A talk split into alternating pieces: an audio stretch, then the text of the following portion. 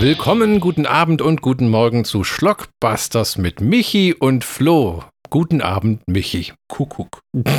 Wir haben heute The Texas Chainsaw Massacre von 2003 oder wenn man es richtig sagen möchte, wie es damals beworben wurde, Michael Bay's The Texas Chainsaw Massacre 2003. Ja, so, das 2003 haben sie nicht gesagt. Aber ich denke, Markus Nispel hat sich auch gesagt, Dankeschön. Nichts mit hier irgendwie am Markus Nispel-Film, sondern produziert vom Typ, der Armageddon gemacht hat. Ole, ole, ole, ole. Ja, gut, man kann ja schlecht sagen, vom Regisseur von dem einen Faith No More Musikvideo. Der Typ ist ja inzwischen von der Bildfläche verschwunden. Der hat äh, Texas Chainsaw Massacre gemacht, Massacre gemacht, Pathfinder, irgendeine Mhm. zwei Indie-Horrorfilme und dann noch dieses Conan-Remake. Genau, und äh, Freitag der 13. Genau, also war mal eine Zeit lang richtig fleißig und äh, Platinum Dunes, die dieses äh, Freitag der dr- 13. und Chainsaw gemacht haben, haben ja auch groß versucht, alles in Horror-Remakes und es war die Zeit um 2002 bis 2006, 2007, wo Dawn of the Dead, Chainsaw,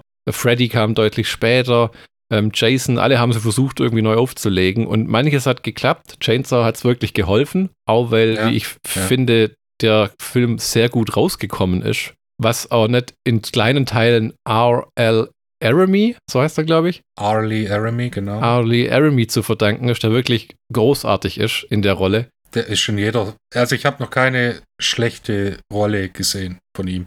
Weil er im Prinzip immer sich selber spielt. Ich kenne ja, ich kenn tatsächlich nur die ähm, Full Metal Jacket und dann eben die, ähm, die Texas Chainsaw Massacre Filme. Und dann habe ich vielleicht mal irgendwas gesehen, wo er so Nebenrollen hat. Ich weiß es aber schon gar nicht mehr richtig. Äh, der Vater von Cox in. Ah, heißt, Ja, äh, nee, vom. Hausmeister. Vom Ja, Hausmeister. genau. Ja, Vom Hausmeister, ja, genau. In Scrubs. Ja, das war auch gut, stimmt. Und das Freitag der 13. Remake war für mich, wir waren auch beide im Kino. Der Film war einfach, die, das waren die nervigsten Teenager, die ich je in einem Slasher gesehen habe. Es war absolut grausam, muss ich sagen. Ich habe an dem Film auch keine gute Erinnerung. Ja, ich, ich, das ist einer von denen, die ich nicht auf DVD habe, obwohl den überall hinterhergeschmissen kriegst im Endeffekt. Also Das ich habe auf jeden Fall einer der ersten Filme, wo ich während dem Kino, also während dem Film aufs Klo musste. Also der Texas Chainsaw Massacre war gut. Der hatte auch Teenager, die waren keine richtigen Teenager. Das waren mal wieder alles erwachsene Leute Mitte 20, die irgendwie, keine Ahnung, 16-jährig spielen sollen oder sowas. Auch nicht wirklich. Ne? Das sind ja alles älter, wobei die fahren zu einem Lynyrd Skynyrd Konzert und waren gerade in Mexiko Gras kaufen und haben so eine Pinata voll mit Gras. Diese Horrorfilm-Teenager, die zwischen 16 und 30 sind. Und die Tussis merken nicht, dass die Pinata voller Gras ist, obwohl, wenn du zwei Pfund Marihuana rumfährst, was so ein Kilo ist, glaube ich, das müsste Mhm. eigentlich so ultra krass stinken. Oh ja, vor allem wenn es gutes Gras ist. Ja, Habe ich ja. in der FAZ gelesen. Und woher haben die die Kohle, um ein Kilo Gras in Mexiko zu kaufen? Das müssten ja selbst damals, was sollen das sein? Die frühen 70er, oder? Ja, 73. Müssten das ja immer noch so Tausende von Dollar gewesen sein. Hm, weiß nicht. Gut, vielleicht kriegt man so ein, Hunderte, Hunderte. so ein Kilo Gras in Tijuana irgendwo an der Straßenecke. Ach, das ist auch dieses generische, das generische Vorurteil. Oh, in, in Mexiko, da ist, das, das sind die Drogen billig und die Frauen willig. Das nimmst du Ja. halt, wenn dir nichts mehr einfällt. Ne, ja. Es ist, der Film hat durchaus seine Längen. Also zum Beispiel, wenn die an dieser Mühle rumhängen und sich mit dem Sheriff zu treffen, Arlie Aramy, da habe ich das Gefühl manchmal, dass sie Zeit rausschinden, weil sie die Länge erreichen müssen. Das Ding ist ja mit seinen 93 Minuten oder was es hat, recht knapp. Hat aber auch diverse Stellen, wo es sich anfühlt wie Kaugummi. Ich nehme es mal vorweg. Mir hat der Film nicht gefallen. Oh, tatsächlich. Führe Ja. er aus. Erstens, es hat eine Welle losgetreten, die bis jetzt anhält. Diese, Mit Chainsaw-Film? Oh, nee, nee, wir machen ein Remake von einem damals, äh, von einem Kult-Horrorfilm und machen es viel besser. Besser heißt in diesem Fall, dass wir es dem Zeitgeschmack annähern. Also die Frauen haben aus Prinzip keine BHs an oder wenn dann nur so Pasties und immer knappe, äh, knallenge Jeanshosen und knappe Tops, die dann im Laufe des Films auch noch an den wichtigen Stellen angerissen werden. Und die Typen, es ist wieder der Fall von Dummheit ist der Motor jedes schlechten Horrorfilms. Oh, ich gehe jetzt einfach in diese scheiß, in das scheiß Haus, will telefonieren, aber ich fummel noch an jedem Scheiß rum, das ich hier sehe.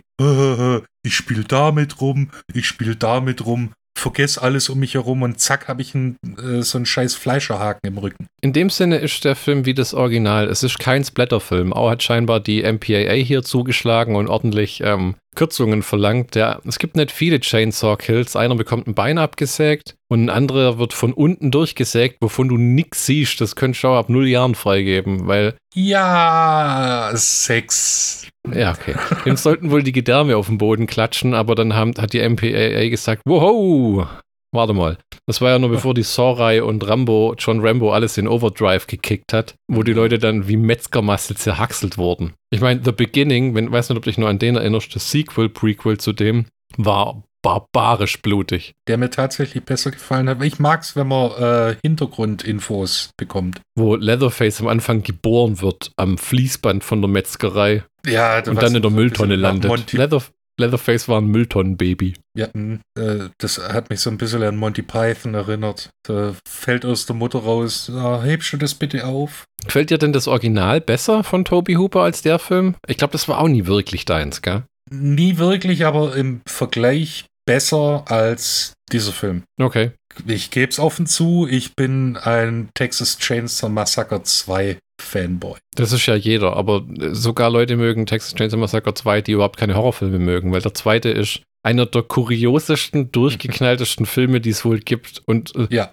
hat, hat so einen leichten Rocky-Horror-Vibe, also ohne Musik, Richtig. weil das wird nur immer noch durchgeknallter und dann der Endkampf und wenn spätestens wenn sich dann ähm, Dennis Hopper mit Leatherface auf dem Tisch ein Kettensägen-Duell liefert, dann ist, dann ist doch alles in Ordnung. Während der Opa unter dem, äh, nicht der Opa, aber der Familienvater unterm Tisch eine Handgranate sucht. Ja, es, das ist der Texas Chainsaw Massacre Film für die breite Masse, in Anführungszeichen. Ja. Der war weit weg vom, vom Original. Total. Aber halt so lustig und oben drüber, dass es halt dann doch funktioniert hat. Ja, wirklich. Den habe ich letztens mit Chrissy auch angeguckt und die konnte auch nicht wegschauen, so nach dem Motto, was ist das?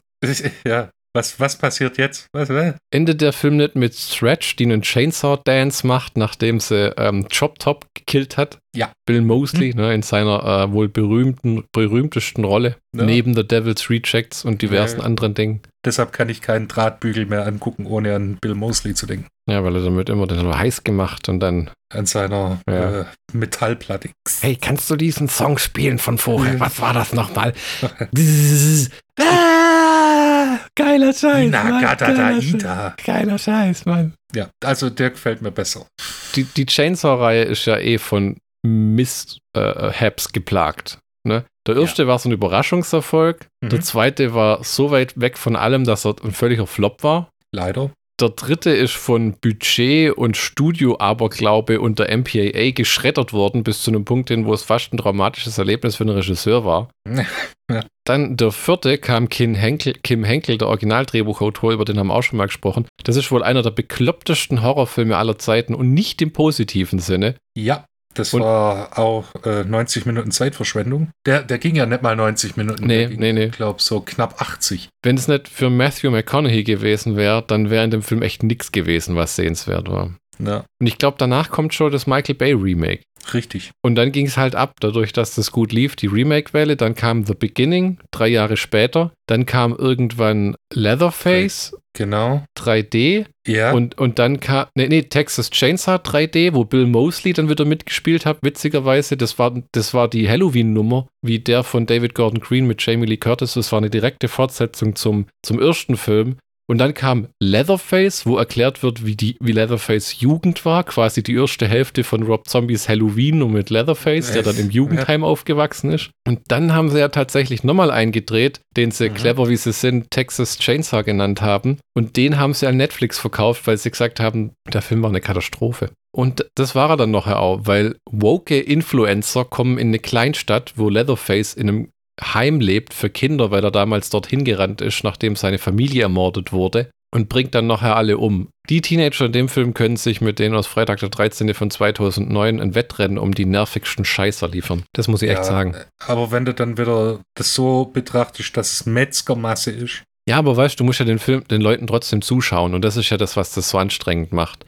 Das ist, warum viele Slasher für dich nicht funktionieren, weil du dir denkst, ich muss mir diese dummen Leute angucken, die hier Ja. dummen Scheiß tun und nachher werden sie umgebracht, aber ich muss trotzdem Stunden mit denen verbringen, Minuten meines Lebens. Das ist, Michi ist kein Slasher-Typ, falls wir es diese Folge noch nicht gesagt haben. Äh, äh, Ja, das in, in vorangegangenen Folgen hat man es ein paar Mal erwähnt. Was mich immer fasziniert ist, du solltest ja eigentlich Sympathie für die Figuren haben. Du guckst ja, gut, ich schon, aber äh, du guckst ja keinen Film an und denkst, oh, ich hoffe, dass der Bösewicht gewinnt. Hm. Ich mittlerweile schon. Okay. Ich, ich muss ne, jedem auf die Nase binden. Ich habe jetzt die äh, Frankenstein-Filme angeguckt, die alten 1930, Boris Karloff. Nee, ich, ich sympathisiere nie mit den Hauptfiguren, immer mit dem Monster. Ja gut, deswegen hat Weil- man die Filme damals so angeguckt, oder? Also, Äh, ja, wegen den Special Effects, weil man das damals halt, das war wirklich Neuheit, aber nee, egal. Jedenfalls, du, du sympathierst, äh, sympathisierst halt mit den Bösewichten im Prinzip, weil die Good Guys in Anführungszeichen sowas von langweilig und nervig und, und äh, wie in dem Film, also wie in Texas The Texas Chainsaw Massacre von 2003, auch wirklich ganz, ganz komische moralische Vorstellungen haben. ja, ja, ja, ja. Der eine Typ kifft beim Autofahren, seine Freundin ist sauer, weil er das Gras gekauft hat, dann schmeißt er es ins Feld raus, wo ich mir denke, wenn man jetzt mal nur den materiellen Wert bedenkt, Ja. äh, plus, wenn die Tussi hat sich in eurem Auto gerade erschossen, die nehmen ja die Anhalterin mit, im Original ist der Anhalter ein Familienmitglied der Familie Sawyer, der Leatherfacer angehört und hier ist eine junge verstörte Frau, die, wo wir noch erfahren, der ihr Baby wurde wohl entführt und der Familie in Besitz genommen, muss man aber auch um drei Ecken sich alles zusammendeuten und die Ja. zieht sich dann eine Waffe aus, äh, vielleicht willst du das Ihre sagen, Fuf- Michi? Ihre, aus ihrer Fufun. Ja, wo ich mir auch frage, wie genau läuft die und die Waffe fällt nicht runter? Hat die einfach nur gut trainierte Beckenmuskeln oder? Ich, vor allem, das ist ja nicht äh, eine 38er mit einem kleinen Lauf, das ist eine, das ist ein fucking Revolver, Alter. Ja, ja, es ist also, das ist jetzt nicht unbedingt, dass die Form von einer Schusswaffe in der irgendwie genau da unten, also, Ja, ja. weißt du, m- nee, passt und so. ja, Da habe ich an dich denken müssen, wo sie die Waffe da rauszieht und habe mir gedacht, ein klein wenig Danke. unnötig. Musste diese Anspielung sein? Ja. So, sie läuft blutig die Straße entlang, hat aber in ihrer Vagina noch eine Pistole versteckt. Ah, kannst du die nicht dann wenigstens irgendwie an ihr Bein geklebt haben oder so? Aber gut, von man will halt, aus auch in den Slip man also will halt den, ja, an der Seite. man will halt den Schock und den Ekelfaktor, ne? Ja, das ist ein weiterer Aspekt dieser Remake-Welle. Wir machen es noch viel krasser, Alter. Ja, ja. Und ich hasse die Szene mit den Fingernägeln. Ah ja, ja, ja, ja. Der, der, der wahre Horror dieses Films, er ist nicht sonderlich blutig, er ist ein bisschen blutig, aber es ist viel Psychoterror und viel, also der Typ, der das Bein abgesägt kriegt, das ist blutig. Dann wird Ja. er allerdings auf einen Fleischerhaken gehängt, in den Rücken rein und dann Leatherface hebt ihm Salz an die offene Wunde. Ja.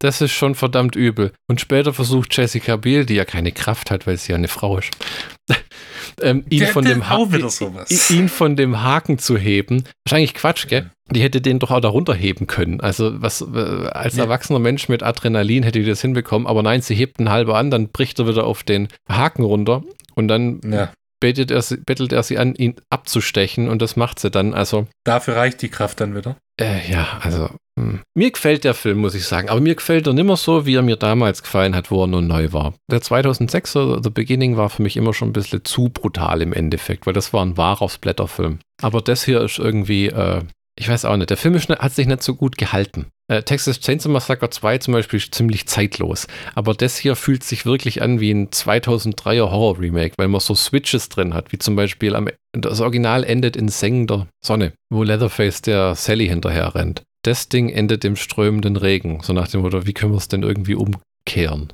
Ja, wie, wie können wir es gleich machen, aber anders? Ja, und hier haben sie ja auch angefangen mit diesem Ding, ja, die Familienmitglieder von der Familie Sawyer, die sind halt überall. Die besetzen die Tankstelle, das sind der Sheriff, das, Ja. ähm, die haben quasi die ganze Stadt vereinnahmt, so ein bisschen wie bei House of Wax, wo die zwei Brüder eigentlich alle Posten in der Stadt begleiten, wenn sie, aus, wenn sie Kontakt haben zur Außenwelt. Ja, stimmt, House of Wax war ja auch so ein Texas Chainsaw Massacre Ding, wo sie wirklich alles ausgegraben haben. Dann, wenn man eine genaue Liste macht, gibt es da bestimmt Filme, die kaum irgendjemand geguckt hat, wirklich. Also wenn du dir die die Writing Credits von diesem Scott Koser anguckst, Texas Chainsaw Massacre, The Amityville Horror, Machinist, Haunting of Hill House, wo ich auch gedacht habe, nee, das kommt erst noch raus, irgendwie sowas. Also, ja, da habe ich auch schon wieder genug wo ich dem seine Writing Credits gesehen habe. Ich lese uns mal die Eckdaten ja, The vor. Crazies hat er auch verbrochen übrigens. Boah, das Remake war scheußlich mit Timothy Oliphant. Richtig, Olli Fantastic. Das ist auch so ein Film, wo ich bis heute nicht verstehen kann, wie man da ein Remake von drehen kann. Weil das Original war ein Flop und der Film hat jetzt auch nicht unbedingt das große Kult-Following wie Texas Chainsaw Massacre. Ja. Michael Bay's The Texas Chainsaw Massacre von 2003. Ein Remake des Genre-Klassikers Blutgericht in Texas von Toby Huber aus dem Jahre 1974. Schau verrückt, wenn man bedenkt, dass dieses Remake bereits 20 Jahre alt ist. La la la la la la la, das ist doch erst. Äh, das Jahre kam doch erst raus. ähm, Länge 98 Minuten, Altersfreigabe FSK 18, das gab es damals noch. Heute ist keine Jugendfreigabe. Regie Markus Nispel, Drehbuch Scott Cossar, Produktion Michael Bay und Mike Fleiss, Kamera Daniel Pearl. Äh, Daniel Pearl, da gilt wohl zu erwähnen, das war der Original-DP vom Original Texas Chainsaw Massacre, der Markus Nispel für den Auftrag empfohlen hat. Oh. Der hat den, den ersten, das war, das war sein erster Film mit Toby Huber zusammen, wo es auch eine ganz tolle Doku gibt, die heißt, glaube ich, The Saw is Family, bei diversen äh, Chainsaw-Veröffentlichungen, wo man sieht, wie sie den Film gedreht haben und was zu einem Kult äh, der wurde und wie erfolgreich der war und dass das größte Teil des Geldes bei irgendwelchen Mafiatypen versickert ist, weil die ganz ominöse Finanzierungsquellen haben, hatten. Und ähnlich wie bei vielen Leuten, die damals erfolgreich wurden, äh, da fallen mir gerade nur die verrücktesten Beispiele an, weil ich mir gerade das Hörbuch von Geezer Butler angehört hat, von der Bassist von Black Sabbath, Mhm. der seine Biografie selber vorgelesen hat, wo man erfährt, wie unglaublich wenig Geld die bekommen haben. Äh, also so, wo Black Sabbath für 20 Pfund am Abend aufgetreten ist pro Person, während die irgendwie äh, drei Pfund pro Ticket und 1000 Leute vor sich hatten. wo man denkt, ihr armen Jungs, ihr hattet auch eine Rechenschwäche. Ähnlich ist Toby Hooper beschissen worden. Der hat nie wirklich Geld gesehen von dem Film, ähm, hatte aber Gott sei Dank noch an den Rechten und am Drehbuch äh, ähm, Inhabe. Zumindest, dass er da ein bisschen äh, Geld gesehen hat über die Jahre. Der ist ja, glaube ich, leider auch vor ein paar Jahren dann verstorben. Ja. Ich weiß noch, ich habe mir damals extra von Texas Chainsaw 3D dieses britische Steelbook geholt, was nicht mal die Unrated-Fassung war, weil Toby Hooper einen Audiokommentar eingesprochen hat. Und nachher war der so langweilig, dass ich eingepennt bin. Dem wurde wohl nur Geld geboten, allegedly, äh, äh, ähm, damit er da äh, auftaucht und er hatte selber kein großes Interesse. Der Film spielt im Sommer des Jahres 1973. Fünf Jugendliche, Aaron, Camper, Andy, Pepper und Morgan, was auch fünf Hunde sein könnten, befinden sich auf der Rückreise von Mexiko nach Dallas. Auf dem Weg zu einem Lynyrd Skynyrd-Konzert läuft ihnen auf einer einsamen Landstraße in Texas ein Mädchen vor das Auto. Hilfsbereit nehmen sie das völlig verstörte Mädchen mit, das kurz darauf plötzlich einen Revolver zieht aus ihrer Vagina und sich in den Kopf schießt. Ihre letzten Worte lauten: Vielen Dank and thanks for all the fish. Vor der Ihr werdet alle sterben. Richtig. Von der örtlichen Tankstellenbetreiberin zu einer einsamen Mühle gelotst, finden Erin und ihre Freunde wenig später in der näheren Umgebung ein verlottertes Haus, in dem ein alter, beinamputierter Mann im Rollstuhl zu wohnen scheint. Als Camper jedoch unerlaubt dessen Domizil betritt, oh Domizil, wir verwenden das gleiche Wort nicht zweimal in meiner Beschreibung, papp, papp, papp, papp, taucht aus dem Nichts Thomas auf, ein geisteskranker Hühne mit einer Maske aus menschlicher Haut, Leatherface, und beginnt mit einer Kettensäge unbarmherzig Jagd auf die Jugendlichen zu machen. Ne, jugendlich. Die Familie des seit seiner Kindheit durch eine Hautkrankheit entstellten Thomas, zu der auch der Sheriff zählt, sowie die übrigen Bewohner des Ortes treiben die Opfer immer wieder in die Hände des Angreifers. Aaron kann sich in ein Schlachthaus mit dem Namen Blair Meat Company retten und dort Leatherface verstümmeln. Von der Tankstelle gelingt es ihr, ein Auto zu stehlen und den Sheriff mit diesem zu überfahren. Schließlich kann Aaron als einziger der fünf Freunde entkommen. Und die klaut ja dieses Baby, das da von Ja, dieser das- Hitchhikerin genommen wurde. Ich hätte es cool gefunden, weil ja nie ganz klar ist, wem das Baby gehört. Man vermutet der Hitchhikerin.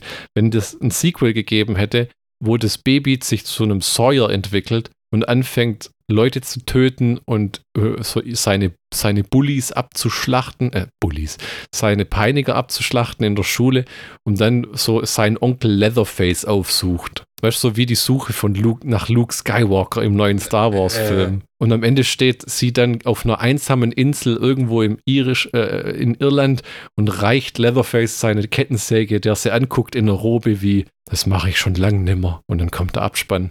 Und im zweiten Teil Ja. schmeißt Leatherface die Kettensäge dann eine Klippe runter nach dem Motto, nee, lass mich in Ruhe. Ja, bevor er noch ganz ominöse Milch getrunken hat. Ja, aus komischen Nippeln. Uff. Der Film wirbt damit, dass er auf wahren Ereignissen beruht, genau wie Toby Hooper es auch schon vor 30 Jahren für den Vorgänger behauptet hat. Auch die letzten Szenen, angebliche Dokumentarbilder der Entmittler, sollen diesen Eindruck erhärten. Tatsächlich basiert das Remake sowie das Original nur lose auf dem Fall von Ed Gein, der halt mal die ein oder andere Lampe aus Menschenhaut gebaut hat. Ja, ich meine, man muss ja die Handarbeit auch irgendwie wertschätzen. Ja, das ist wahr. Ich meine, manche Leute vergraben dich im Crawlspace. Der hat sich gedacht, nee, du komm, nix soll verkommen. Ja, dann machen wir ein schönes Gulasch. Ja, der strahlt auch weiterhin. Ich mache eine Lampe aus ihm.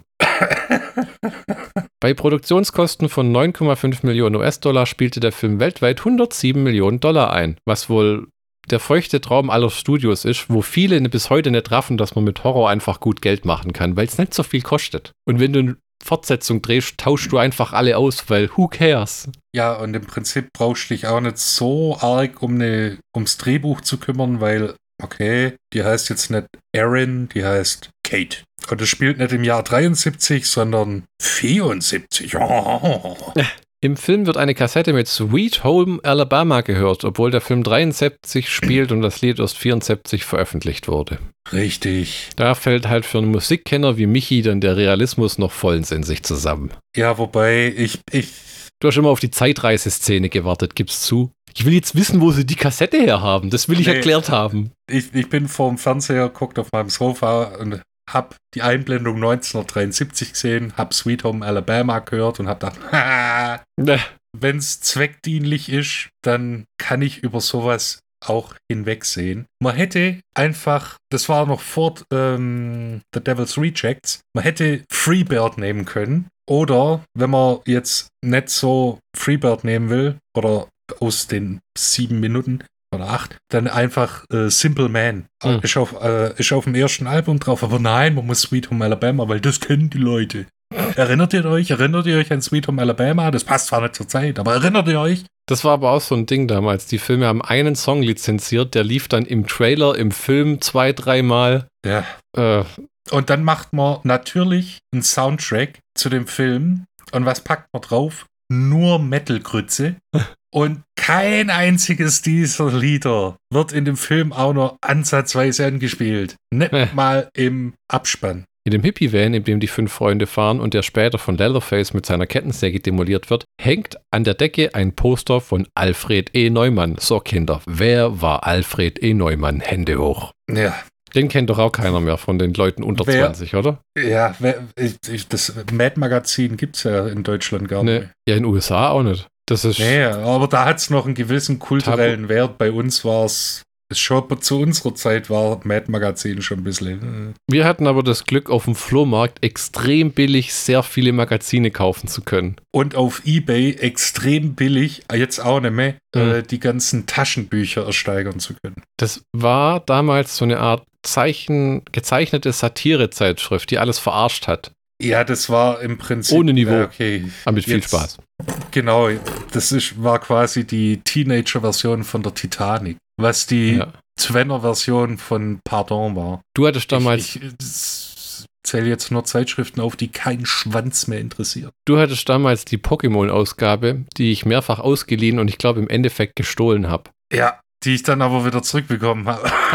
Die, die ist aber wirklich großartig auch, weil wie wie, wo, wo, wo Pikachu einen Böller ähm, ja, in, in den Podex gerammt wird. und dann Ich- explodiert ich- er.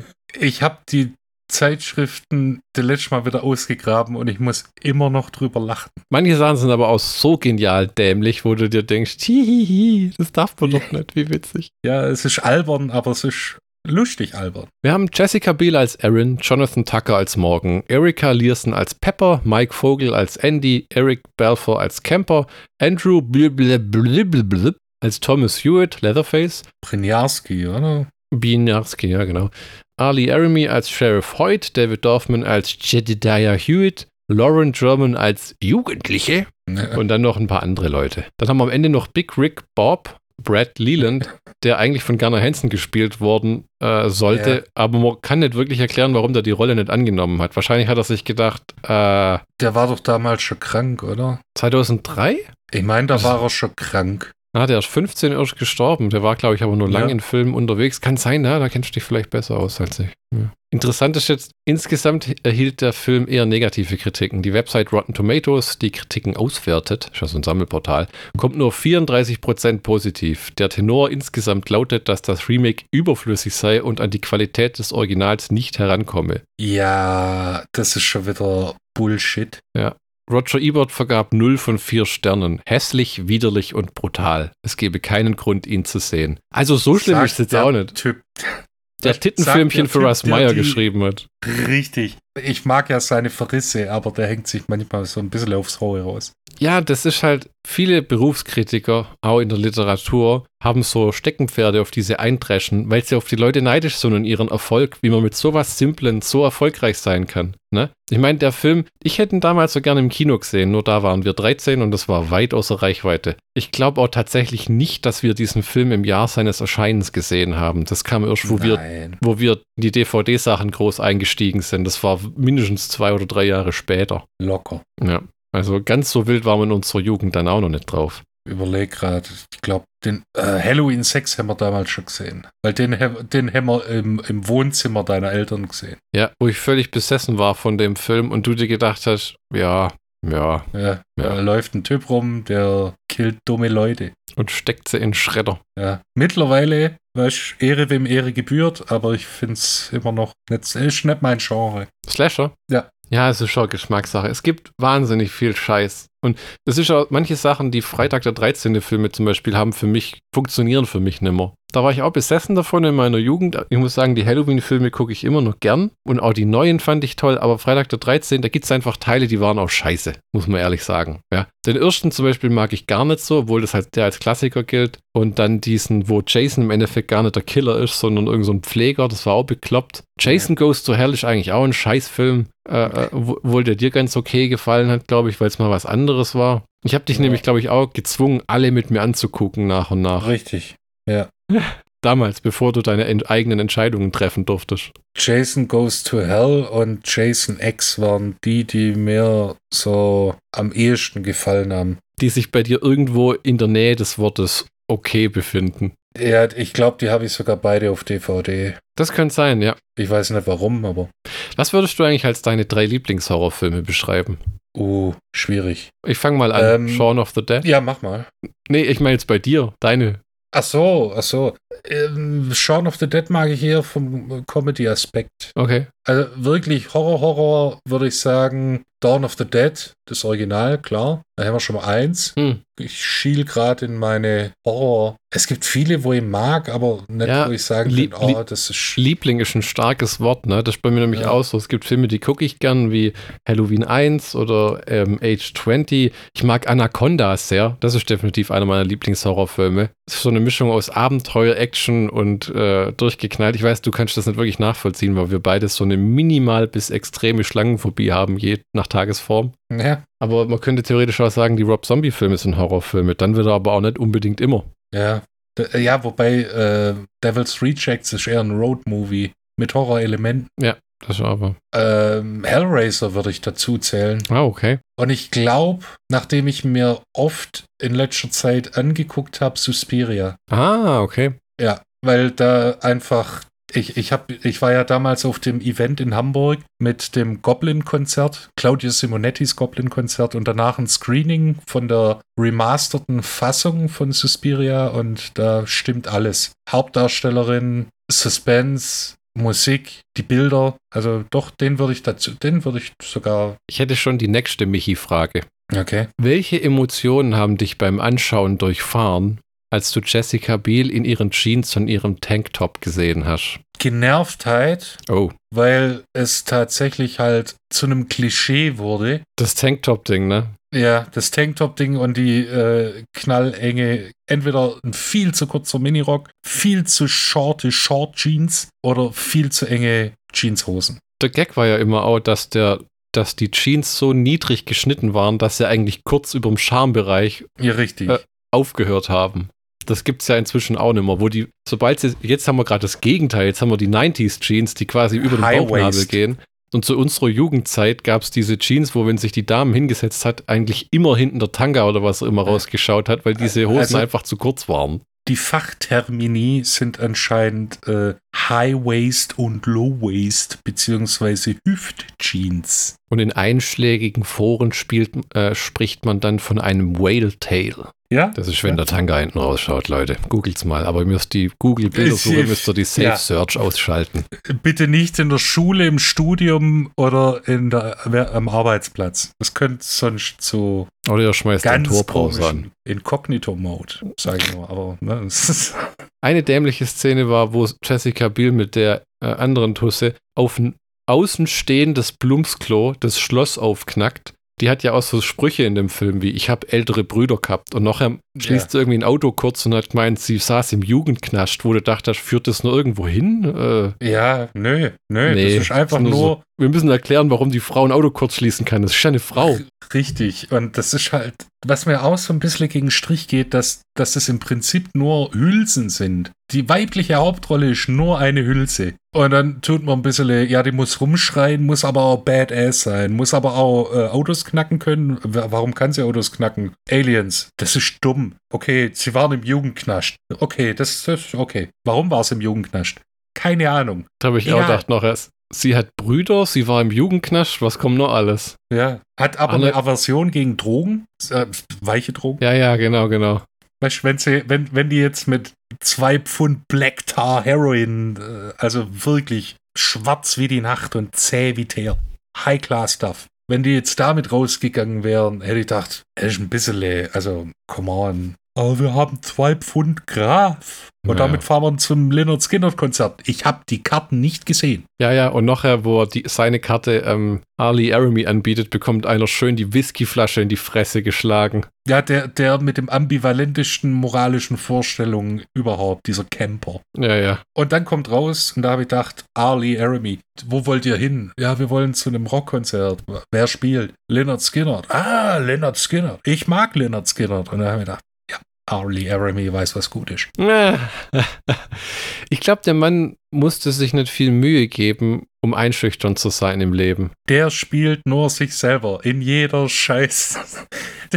Der war Drill Sergeant und hat die Rolle in Full Metal Jacket ja nur bekommen, weil er äh, Stanley Kubrick zwei Seiten von Beleidigungen gegeben hat für den Schauspieler, der den Drill Sergeant hätte spielen sollen, ohne dass sich was wiederholt. Und Stanley Kubrick hat ihn nur angucken und hat gesagt, das machst selber. Stell dir mal vor, du hast einen Verkehrsunfall und du bist an der Ampel ihm hinten drauf gefahren und dann steigt er aus. Und dann geht's los, halbe Stunde lang. What is your major malfunction, boy? Strangle yourself with my hand. Don't touch me. oh, weia. Wenn ihr mal eine Anhalterin mitnimmt und die sich in eurem Auto den Kopf wegschießt und ihr dann den Sheriff anruft, der sich mit euch weit in der Pampa draußen treffen will, die Leiche dann mit Frischhaltefolie einwickelt und euch nachher zwingt, die Erschießung nachzustellen, ist es vielleicht kein echter Sheriff. Gewagte These, vor allem in ländlichen Landstrichen. Aber die Chancen stehen gut, dass dem nicht so ist. merkt, Ich habe ich hab die ganze Zeit auf den, auf den Satz gewartet, aber das, der kommt erst im, in, in the beginning, wo äh, Larly Aramis äh, den sch eigentlichen Sheriff erschießt und dann sagt, damn, I just killed the whole police station. Ich habe immer gedacht, das wäre in dem Film gewesen. ah, okay. Hast gewartet drauf. Ja, aber ich finde so an sich, die Familienverhältnisse sind doch ganz nett. Ich meine, außer dass sie, dass sie Leute umbringen und sie zu Masken und weiß Gott was anderem noch verarbeiten. Trivia-Bits, Michi. Okay. Ein damals unbekannter John Larquette, habe ich das richtig gesagt? Ja. Lieferte das Voice-Over für das Original Texas Chainsaw Massacre. Obwohl er in den vergangenen Jahren viel mehr Erfolg hatte, nahm er trotzdem gern die Rolle an und sprach das Voice-Over auch fürs Remake. Das ist doch nett. Mhm. Ich finde ganz witzig, dass Andrew Brynjarski, der Leatherface spielt, hat sich wirklich, wirklich, wirklich, wollte die Rolle wirklich, wirklich. Und hat die Produzenten auf einer Weihnachtsfeier einfach gefragt. Weil wer nicht fragt, der kriegt auch nie eine positive Antwort. wo man sich auch denkt, was für eine Weihnachtsfeier ist das gewesen und wie hatte der da Zutritt? Weil das klingt nicht ganz einfach. Vielleicht war das so eine Weinstein-Weihnachtsfeier. Oh. Oh, oh, so eine Komm in mein Hotelzimmer Party. Richtig. Du willst den. Du Darf man willst sowas Rolle wieder haben, sagen? Wirklich, wirklich. Ja, ja. Weiß ich nicht, aber Dolph Lundgren war die erste Idee, um Leatherface zu spielen. was für eine Vergeudung wäre das gewesen? Ja, und er, er hat aber abgelehnt, weil er mehr Zeit mit seiner Familie verbringen wollte. Wo ich mir auch denke, wirklich von allen Leuten, ich meine, es wäre bestimmt irgendwo cool gewesen, aber äh, warum Dolph Lundgren? Wollen sie dann schreiben, Dolph Lundgren als In Michael Leatherface Bays. in Michael Bays, The Texas Chainsaw Massacre, nach einer Idee von Toby Hooper und Kim Henkel. Beruhend auf einer wahren Begebenheit. Ja, genau. Und für alle, die das wissen möchten, die Säge war eine Husqvarna. Keine Stiel.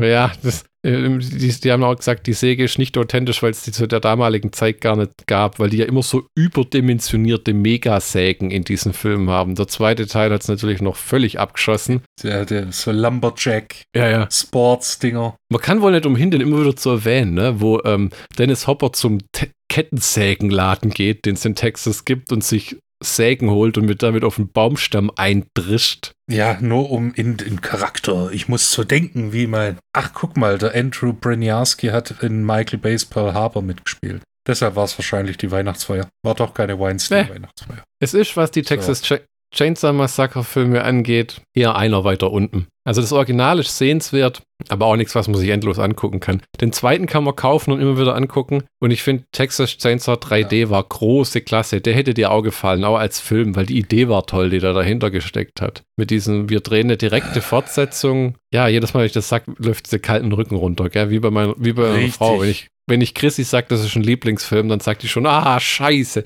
Hast du nicht irgendwas anderes? ja, ich befürchte halt, dass wir den demnächst, äh, also in naher Zukunft auch besprechen werden. Oh, das glaube ich gar nicht, weil ich irgendwie gerade gar keinen Bock habe mehr auf Texas Chainsaw Massacre in nächster Zeit. Das Phänomen in den Filmen ist ja, es bis ist du wieder Typ, Bock hast. Bis du wieder das Bock ist, hast. ich könnte schon wieder, Michi. Hol mal die Kettensäge Ja, ja, raus. ja. Das Verrückte in diesen Filmen ist ja, es sind Kettensägenmörder, die aber seltenst jemand mit einer Kettensäge ermorden. Ja, das, Also, ja. im- Für im- das, dass es ein Chainsaw-Massaker ist, wird wenig gechainsawed. Ja, im ersten Teil ist, glaube ich, auch dieser ähm, Franklin, der zersägt wird im Rollstuhl, der im zweiten Teil dann ja als Leiche auftaucht. Genau. Weil man ja irgendwie Bezüge zwischen den Filmen herstellen. Und seien sie noch so obskur. Die Filme haben ja eigentlich oftmals kaum was miteinander zu tun. Also The Beginning ist halt das Prequel, aber eigentlich ist es auch nur, ja, wie können wir Ali Army und ein paar Charaktere behalten, weil der war wirklich gut in dem Film und dem müssen wir jetzt auch keine Millionen zahlen. Und äh, ich glaube, der Leatherface war der gleiche. Und The Beginning war eine verdammte Blutorgie. Der hatte, glaube ich, auch mit Zensur und äh, Indizierung zu kämpfen. Ja, also ja, war er. Wem empfiehlt man das Michael Bay Texas Chainsaw Massacre Remake, Michi? Leute, die nichts mit alten Horrorfilmen zu, äh, anfangen können. Das, es soll solche Leute geben. Hm. Wenn man jetzt arg wirscht wäre, was ich ja nicht bin, aber man könnte sagen, Leute mit einer kurzen äh, Auffassungsgabe. Du meinst Leuten wie mir. Äh, nee, nicht kurzen Auffassungsgabe, kurzen Aufmerksamkeitsspanne. So. Ah. Ähm, den dann Leuten, denen die Horrorfilme von Anfang der 2000er gefallen, Ha, soll es auch solche Leute geben. Texas Chainsaw Massacre Fans, weil, also Hardcore-Fans, die freuen sich immer, wenn eine Kettensäge irgendwo vorkommt. Und äh, Fans von Jessica Biel und Arlie Aramy aus verschiedenen Ansichtspunkten. Und Leute, die sich die Reihe zu Gemüte führen wollen und einfach mal alles durchgucken. Ne? Gibt ja auch bestimmt die. Vielleicht gibt es irgendwelche Bundle-Deals auch, wo man dann alle von den Dingern angucken kann für 10 Euro über drei Tage oder so. Ja, warum nicht? Wobei, da musste ich auch durch zwei richtige Scheißfilme durchkämpfen. Ja, der, der dritte ist aber auch keine Meisterleistung dafür, dass Ken Furry und äh, Viggo Mortensen mitspielen. Ja, das, aber der vierte schlägt nix. Ja, der ist Äh, echt. Das ist wirklich. Spätestens, wenn die Frau, ja, spätestens, wenn die Frau ihre grauenhaften Plastiktitten rausholt, denkst du dir, oh Gott. Und Leatherface halt nur ein kreischendes Irgendwas ist. Ja, der nicht mal wirklich viel im Film ist. Ja. Ja. Also, Nee. ich weiß nicht, wie wir das Ganze zu Ende bringen können. Michi hat es nicht wirklich gefallen. Ich fand ihn in Ordnung, ganz unterhaltsam. Wenn ich die DVD jetzt nicht schon hätte, würde ich es nicht nochmal kaufen. Es ist so, es gibt bessere Horrorfilme. Er ist nicht schlecht gemacht. Das ist keine Handwerkssache. Das ist einfach ein, ja, ich will nicht schon wieder sagen, Produkt seiner Zeit. Das ist einfach ein Teil. Ein Zeitdokument. Es ist schon, ja, es ist schon halt Teil dieser Remake-Welle und hat das teilweise auch, teilweise, teilweise, teilweise, Teil dieser Remake-Welle und hat es groß losgetreten und erfolgreich gemacht. So ein bisschen wie der X-Men-Film, ja, der erste, diese Comicbuchreihe äh, losgetreten hat. Ja, wenn es halt einmal äh, äh, anfängt, ne? Jetzt scheint es ja, ja gerade zu sterben. Wie bei Herpes. Dann kommt es immer wieder. Es brodelt immer wieder hoch. The Texas Chainsaw Massacre von Michael Bay, Regie Markus Nispel. Ähm, ich denke, Michi und ich vergeben zwei von fünf Sägen. Ja, drei von fünf. Es ist Durchschnitt, aber nicht mehr. Und es gibt wirklich schlechtere Einträge ja, in der. Ja. Ich, ich finde es aber schade, dass Markus Nispel keine Filme mehr macht. Ich fand ihn äh, als Regisseur sehr sympathisch. Die Filme, die er die, die man gesehen hat und auch die, die Interviews, die dir nicht viele gegeben hat, aber dann doch, die, und es ist ein Frankfurter Jung. Also. ja, für alle, das ist ja hauptsächlich ein Werbe- und Musikvideoregisseur, wie du schon angesprochen hattest. Und ähm, wer mal wissen will, was bei dem so durch den Kopf geht, es gibt einen Podcast mit ihm von 2020 während der Corona-Zeit. Einfach bei Google Podcasts Markus Nüspel eingeben. Da findet man es irgendwo, wo er erklärt, dass er sich aus dem Business zurückgezogen hat, weil er einfach, der macht doch keine Musikvideos mehr scheinbar. Seine Website ist noch online. Ich weiß nicht, ob er nur so Corporate-Sachen macht, aber er hat wohl einfach kein Interesse mehr gehabt an Spielfilmen und allen und hat es auch nicht nötig gehabt, was auch recht nobel klingt. Ich meine, der hat ein Musikvideo für Herbert Grönemeyer gedreht. Ist das was Gutes? Nein. es ist nie was Gutes, wenn Herbert Grönemeyer spielt. Außer es heißt das Boot. Aber egal, wieder eine andere Geschichte. Der Mann hat eine Art zu singen. Nee, da muss die ist wie die von Bill. Ja? Das, da muss dann irgendwann noch die Schlagbegriffe Bochum, Currywurst, Flugzeug im Bauch. Der ist so ein bisschen, finde ich, wie Billie Eilish. Die haben beides so einen Style, den erkennst du sofort und beides What ist irgendwie ätzend. Äh, ja, ja. Und diese Billie Eilish, der ihr Gesangsstil ist ja.